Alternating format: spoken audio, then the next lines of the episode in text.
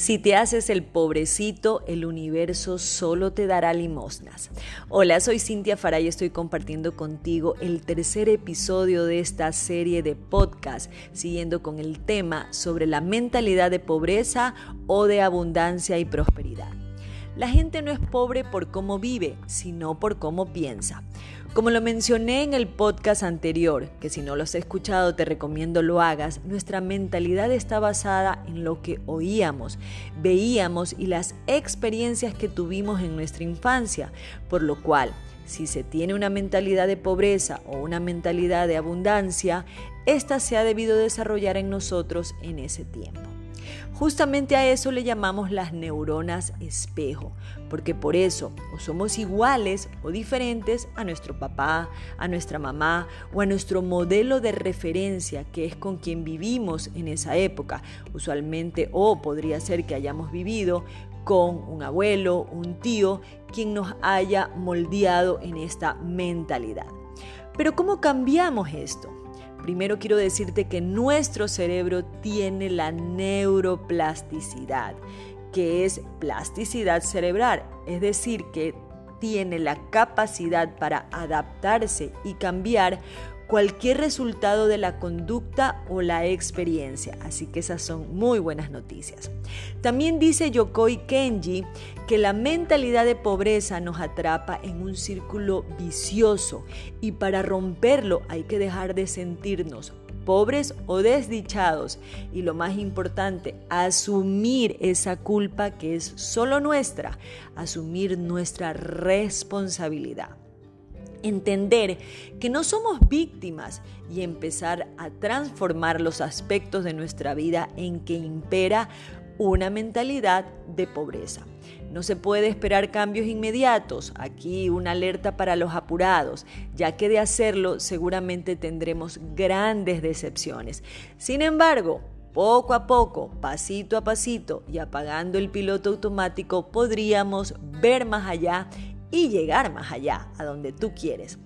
Miren otro ejemplo que me gusta. Unos piensan que en un día de lluvia es, puede ser un problema o un fastidio. Otros ven en cambio la oportunidad para vender paraguas o toallas para secarse.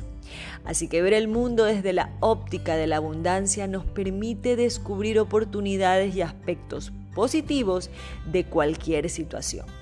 Así que para empezar a entrenar nuestra mente te voy a dejar 13 afirmaciones.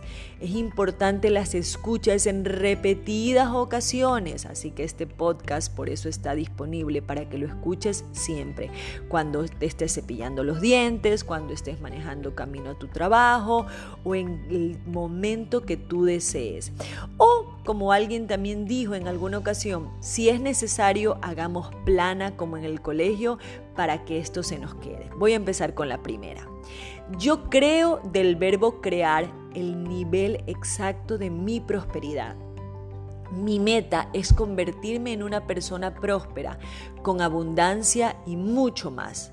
Me comprometo a ser rico. Pienso en grande. Elijo ayudar a miles y miles de personas.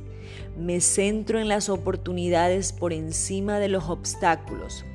Admiro, bendigo y amo a quien le va bien. Yo también voy a ser una de esas personas. Promociono mi valía con pasión y entusiasmo. Imito a la gente rica y próspera. Me relaciono con ellos. Si ellos pueden, yo también. Yo soy más grande que cualquier problema. Puedo manejar cualquier situación. Soy un excelente receptor y aquí te voy a pedir que lo hagas con los brazos abiertos y digas, estoy abierto y dispuesto a recibir enormes cantidades de dinero en mi vida. Repito, haz esta afirmación con los brazos abiertos. Soy un excelente receptor. Estoy abierto y dispuesto a recibir enormes cantidades de dinero en mi vida. Elijo que se me pague de acuerdo con mis resultados, mis capacidades y todas las virtudes que tengo. Busco nuevas y prósperas fuentes de ingreso. Soy un excelente administrador del dinero. Antes de despedirme te voy a dejar esta última reflexión. No es más rico quien tiene dinero o propiedades, quien sabe usar su activo más importante, el cerebro, y ha modificado su manera de pensar siempre, siempre tendrá prosperidad y abundancia. Me despido, nos vemos la próxima semana o el próximo capítulo.